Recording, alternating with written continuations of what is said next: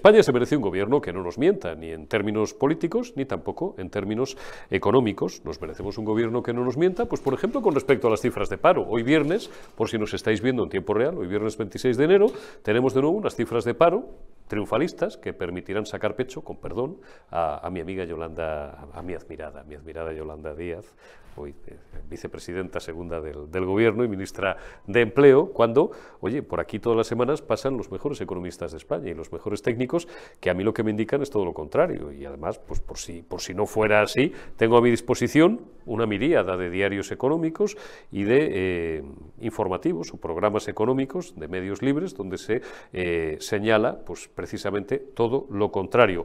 Os lo resumo, ahora os lo va a explicar muy bien José Ramón Riera y después Santiago Sánchez, pero según el Gobierno no llegamos a los 2.800.000 parados, 2.700.000 y pico mil, eh, por redondear. Según bueno, pues, eh, organismos independientes como FEDEA, del cual ahora Riera nos va a hablar, que utilizan una metodología de cálculo ortodoxa, que es la que utilizan los economistas y los técnicos, salen no menos de 3.400.000 parados, 6.700.000 parados aleatorios, fantasma, que nadie sabe dónde están.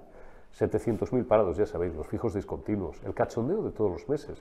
Pero este gobierno seguirá diciendo que, eh, que el paro va bien, que, cada vez se destruye menos empleo, no se destruye y se crea más empleo y que, España está en la Champions. Venga, Pedrito, solo te falta decir que estamos en la Champions League para que nos peguemos ya la gran bofetada. Segunda gran mentira de la semana, segundo gran ocultamiento del que nos hemos enterado esta semana, lo publica hoy mi querida Patricia Sanz en, en OK Diario y lo publicaba ya también Voz Populi hace un par de días esos informes de la CNMV que el gobierno ocultó y que solamente hemos conocido muchos meses después y casi, casi es metafórico, ¿eh? a punta de pistola, casi con calzador, los han tenido que sacar, donde se reconocía que el señor del Pino y Ferrovial tenían razón y que para ellos era mucho más sencillo llegar a su objetivo, que era, entre otros, aparte de escapar de la inseguridad jurídica y de la desconfianza que reina en España y cada vez eh, en mayor medida, desgraciadamente, para, para nuestra apetencia y nuestra necesidad de absorber inversión y capital extranjero,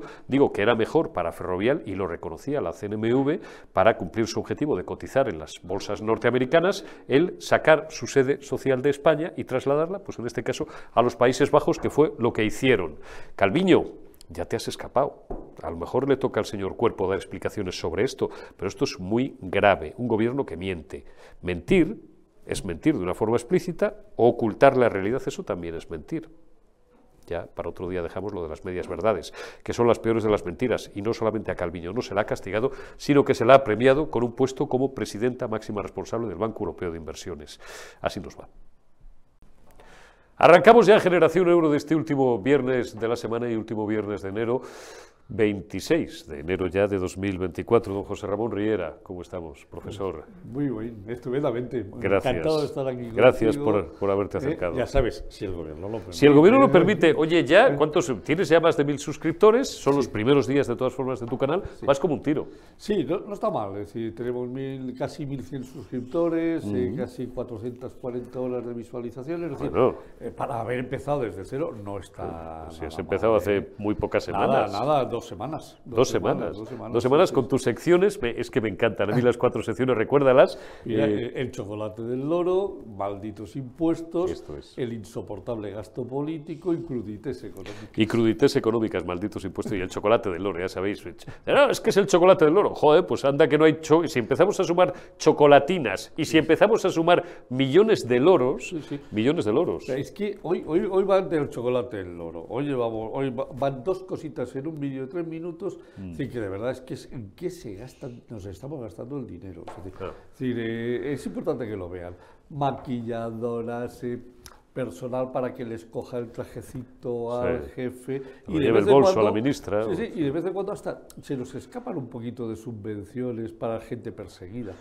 que, se lo vean, que se lo vean que merece la que Se lo hagan, que se lo hagan mirar. Oye, yo lo que, lo que llevo toda la semana loco, yo hablé con ello, pero fíjate, con la calle no hablé, no hablé de esto aquí en público, hablé con él del tema en privado y no sé con quién más toqué, toqué este asunto hace unos días, con Borja me parece, compañero también eh, periodista económico, y ahora le voy a preguntar por porque esta es una información propia de José Ramón Riera, es una investigación de José Ramón Riera. Recordéis que hace pocos días os contamos que habían aflorado 200 y pico mil eh, funcionarios mm, aleatoriamente, como setas, de la noche a la mañana. José Ramón Riera tomó ese número global, 236.000 mil funcionarios, y fue espigando por las distintas comunidades autónomas hasta que llegó a Cataluña y, oh, se encontró con un dato que le llamó la atención. Sí, vamos a ver, es decir, eh, los 236.000 eh, empleados públicos efectivos que le llama eh, el informe que publica el Ministerio de la Función Pública, ah. se dividen, al final, es decir, están asignados a diferentes comunidades. Una parte vienen dentro de la Administración Central, que manda a Madrid 7.000, que manda a Castilla-La Mancha 1.500, que manda a, a Castilla y León 2.500, pero la, es decir, el dato importante es que de pronto dices, ahí va, si la Administración Central eh, ha incrementado sus efectivos en 12.700, mm. dices, vamos a ver exactamente dónde se han aumentado. Bueno, pues la gran sorpresa es que en Cataluña, en lugar de aumentar, que siempre aumentan, resulta que se reducen en 2.000 los eh, empleados públicos que tiene la Administración Central en Cataluña. Eso es importante, o sea, hablamos de función, de función pública, pero que tiene que ver con la Administración central, porque ellos a lo mejor, ¿qué hacen? ¿Sustituirlos? No, no, vamos a ver, vamos a ver. Aquí, si el tema es, nadie dice nada, pero ¿cómo es posible que eh, en Madrid, eh, para cumplir con las funciones que tiene la Administración Central en Madrid, han tenido que meter 7.000 empleados públicos. En Castilla y León, entre 2.500. En todas las comunidades van creciendo una detrás de otra y de pronto en Cataluña se, van, se marchan 2.000 empleados públicos de la Administración Central y volverán a donde hayan ido. Pero han desaparecido, ya no están allí esto tiene una clara, una, clara intención. Es decir, estamos reduciendo el número de empleados públicos que están en Cataluña para hacer su trabajo, para dejar que esos vayan a ser ocupados por quién. clarísimamente. Alguien tendrá que hacer los trabajos que hacían esos 2.000 los tendrá que hacer la Generalitat. Aquí lo que todo huele, es decir, aquí el gran tema es que esto huele a un contubernio preparado entre Pedro Sánchez y los independentistas. ¿Para qué? Para ir traspasando funciones, responsabilidades, pero no eh, equipo eh, personal ni profesional, sino que los profesionales los vaya metiendo la propia Cataluña para quitarse responsabilidades de hacer de la función pública. Anda, ¿Qué pasa? ¿Qué estamos, ¿Qué estamos preparando? ¿La marcha? ¿El que nos estamos preparando para marcharnos de Cataluña y dejarles que tengan la republiqueta montada con todas las transferencias organizadas para que las den ellas? Bueno, pues si es así, que lo digan. Que lo digan, que lo expliquen, porque el gran problema que tiene esto es que si tú mañana a los 24.000 que tienen allí te los traes, te traes a los que se dedican a, eh, generar, o sea, cobrar los impuestos, te traes a todos los que tienen representación en trabajos que hay que hacer desde la Administración Central allí, de pronto es que les has delegado todo, o sea, has dejado de pronto decir, que Cataluña sea, no tenga ni un solo representante de la administración pública. Ya no lo tienen seguridad, porque ahí están eh, los señores de los Mossos de Escuadra. Ya no lo tienen, ah, claro, es decir, de pronto, vamos a ir viendo cómo se producen abandonos de responsabilidades de la administración central que van a pasar, claro, como no estamos, pues que lo, que lo hagan ellos, claro, es lo que ellos quieren. Vamos a ver, esto no es trivial, esto es una medida claramente organizada. Una cosa es que se hubiesen reducido en 100, 50, 70, no, no. 2.000, 1.993 empleados públicos desde julio del 2022 a julio del 2023 han dejado de prestar su servicio en Cataluña. ¿Tú qué piensas? Pues hombre, yo pienso lo obvio, pienso que existe una voluntad de sustituir completamente al Estado y por, por, por, gente devota y por gente sumisa a la causa independentista, las cosas como son. Pero pactado con el Estado. Hombre, pactado con el Estado. pactado con Pedro Sánchez. Esto es, esto es como... este, este, es el gran kit de la cuestión. Todo esto se está haciendo sin, sin, sin, sin, taquígrafo, sin nadie que tome ni una sola nota. Esto se pacta en nocturnidad, alevosía, en nada que se pueda detectar y claro, nadie lo cuenta. ¿Y esto cómo se ve? Claro que si la única manera que hay de verlos cogiendo los datos y metiéndote en una hojita Excel, un PDF, decir, a ver, ¿esto de dónde va? Esto paga, esto paga, claro. Son muy listos, o sea, nadie investiga ese dato y yo me lo he encontrado porque dije, Joder, qué raro 236.000. Yo quiero ver cuánto se lleva la Administración Central, que solo son 12.700, cuánto se llevan las comunidades autónomas y cuánto se llevan las corporaciones locales. Y cuando ve lo de, la, de, lo de los 12.700, dije, ah, pues, joder, no sé si mirarlo. Me dio, o sea, ese, ese olfato que tiene de vez en cuando, digo, ah, voy a ver, a ver. Descudriñar. efectivamente, voy a ver, voy a escuchar y mira lo que me encuentro. Anda, bueno, pues que sepas. Es decir, el artículo está escrito para que se publique en el debate el lunes, pero sois el primer medio de comunicación en comunicar. Es decir, que de pronto Cataluña han desaparecido 2.000 personas de la Administración Central del Estado y que la única explicación que yo encuentro es que se está preparando una transición para hacer pasar funciones. Están destruyendo el Estado, está, está claro. Valórame muy rápidamente, Riera, antes de despedirte. Valórame en un minuto los datos del paro que hemos conocido el viernes. Bueno, vamos a ver. Es decir, acaba de publicarse la encuesta de población activa esta mañana y los datos que nos dice es que, bueno, la ocupación se ha reducido con respecto al tercer trimestre de la última encuesta en casi 20.000. ¿Qué significa esto? Bueno, pues que los datos que nos da, como siempre, que nos da el Ministerio de Trabajo son incorrectos, por no decir otra palabra. Inventados, inventados. Como decía Pablo Motos hace años, este, ese inglés es inventado, pues estos datos son inventados. Sí, evidentemente. Son manipulados. Efectivamente, es, decir, es más, eh, yo utilizando la metodología que publicó FEDEA, es decir, que cómo calcular el paro efectivo, porque el paro real es el que nos dicen, pero FEDEA dijo, no, vamos a calcular una cosa nueva que se llama paro efectivo. Entonces hizo su formulita, yo la he aplicado y resulta que en el último trimestre con el método FEDEA, de la Fundación Española de Economía Aplicada, resulta que ha aumentado el paro en 144.000 eh, eh, personas. Entonces, ¿a, quién creemos? Claro. pues, yo creo a, la FEDEA, a, los técnicos. claro.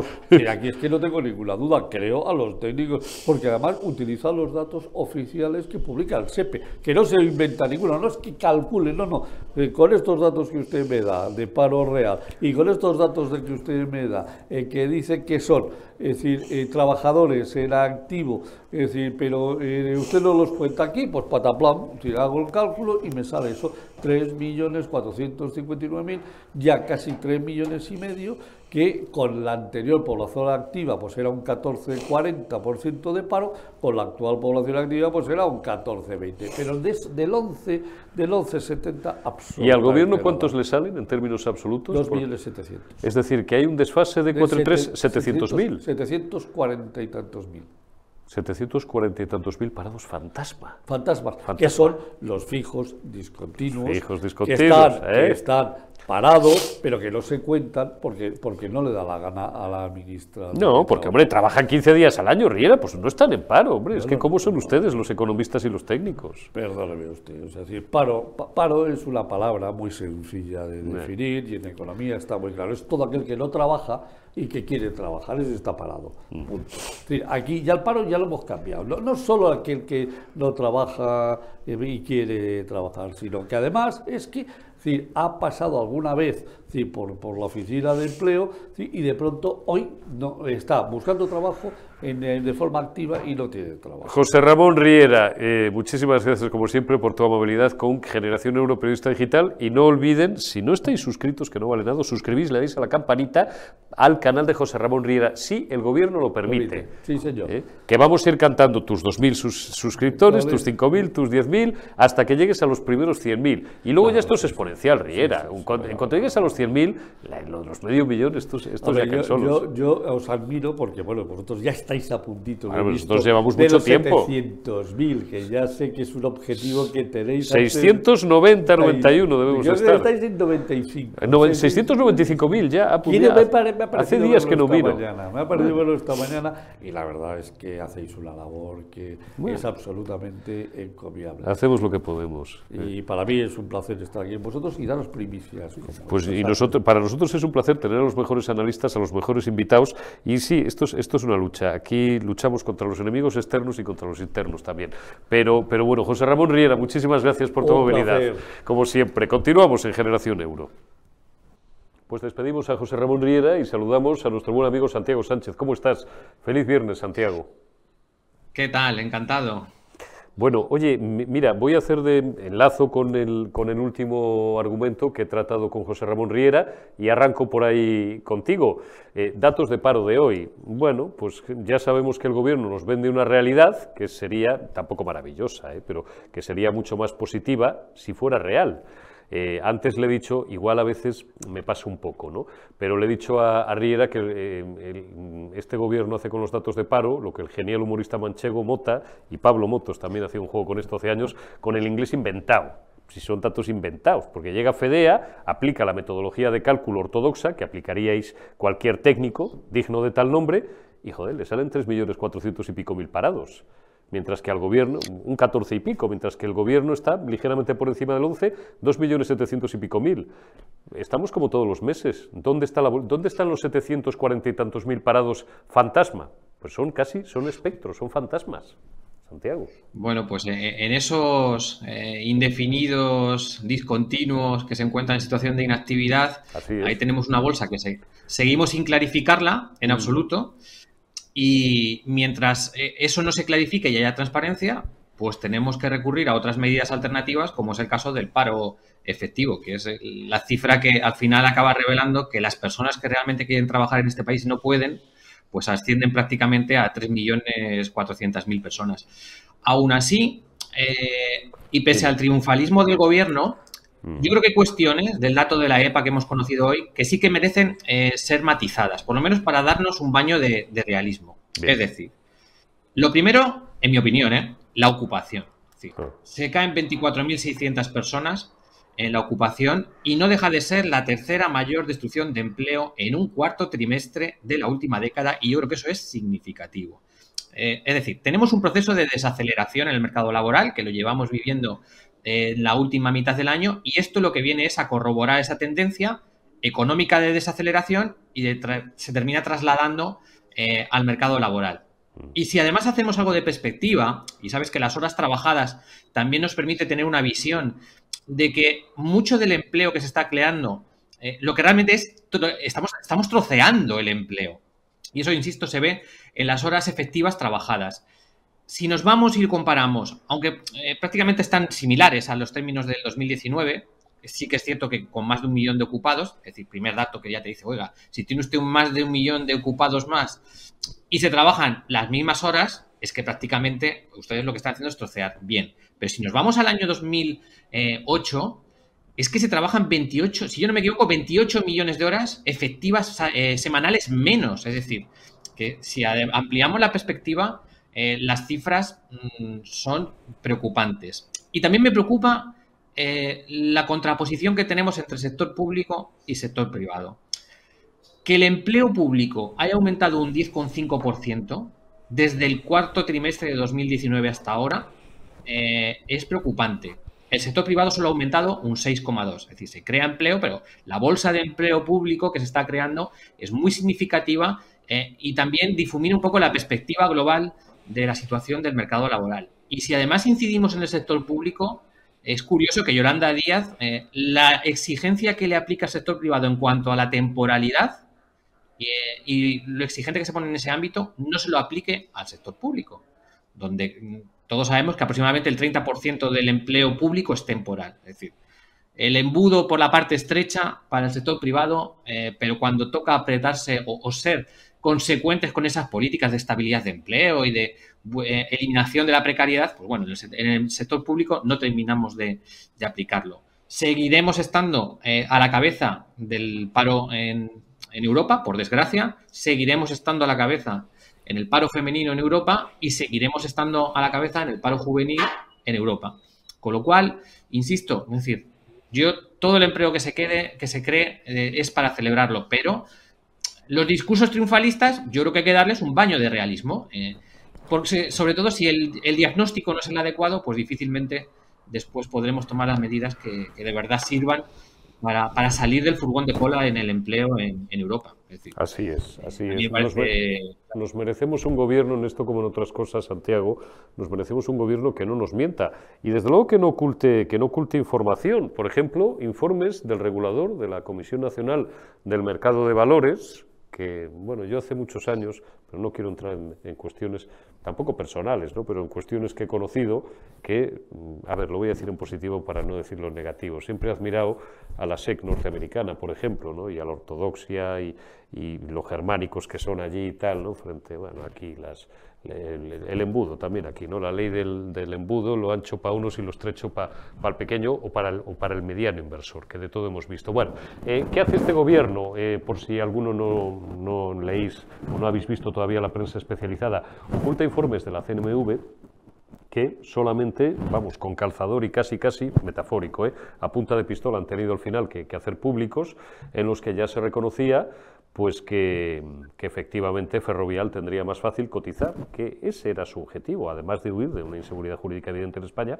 tendría más fácil cotizar en Estados Unidos, eh, pues, pues si trasladaba su sede fuera de nuestro país, como así sucedió, y Rafael del Pino tomó aquella decisión hace un año aproximadamente, si no recuerdo mal, ¿no? por ahí, de, irse, de, trasladar su sede social a, los Países Bajos. A mí esto me parece, no hay un escándalo, me parece una maldita vergüenza, eh, Santiago, pero bueno, esto, esto, me lo parece a mí, no lo sé. Y, además Calviño al final, pues como, como ministra y vicepresidenta es la responsable. Calviño está ahora de premio presidiendo el BEI. Es que, no, sé, a mí me parece una falta de vergüenza, pero bueno, ¿tú, tú, tú cómo ves esto? No es más que un caso más de los clásicos de opacidad, de obstrucción de la transparencia, que debía ser una de las normas básicas, de ocultación de informes donde se reconoce a lo mejor lo contrario de lo que le convenía al gobierno de turno en ese momento y por eso se tapan, etcétera. ¿Cómo lo ves? Pues que lo primero hay que ponernos en perspectiva, eh, que la memoria muchas veces la tenemos muy corta, pero has hecho muy bien en recordar cómo hemos venido eh, con esta situación. Vamos a ver, si recordamos, cuando se produjo toda la situación de, Ferrovial, eh, el gobierno estaba en un momento de acoso y derribo, señalamiento del sector empresarial y poniendo nombres y apellidos a empresas y a empresarios. Así es. En esta actitud antiempresarial que insisto, cuando, además de las decisiones económicas, eh, los gobiernos tienen que ser responsables porque otro tipo de manifestaciones o decisiones lo que generan es inseguridad jurídica y, problemas tanto eh, para que entre dinero como para que eh, las empresas se puedan desempeñar. Es decir, afecta la inversión extranjera, lógicamente, y cuando se ponen barreras a las empresas para evitar que se vayan, también son barreras de entrada. Es decir, cuando una persona o cuando una empresa, perdón, quiere eh, invertir en un país, se fija mucho en las barreras también de salida y los problemas que puede tener, insisto. Son barreras de entrada, pero también son barreras de salida. A lo que voy con, eh, el caso de Ferrovial. Hmm. Ferrovial tomó la decisión por varias cuestiones. La primera, porque el proceso para eh, poder cotizar en Estados Unidos era mucho más rápido, la celeridad era mayor, la simplicidad era mayor hmm. a través de, Holanda.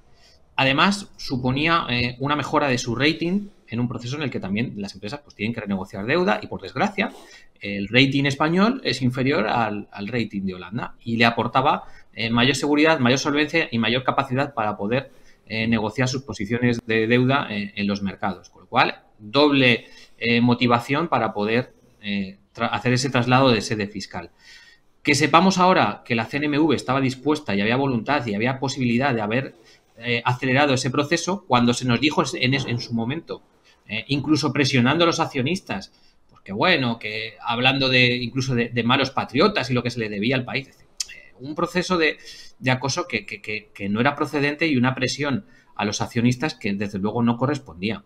Entonces, lo que hay que dejar es que las empresas operen, que, se trabajen con libertad, que tenemos libertad de movimiento de capitales, de personas, de mercancías en Europa eh, y todas las decisiones que tomamos en este aspecto lo que terminan siendo o las que ha tomado este gobierno pues son contraproducentes para favorecer eh, la actividad empresarial.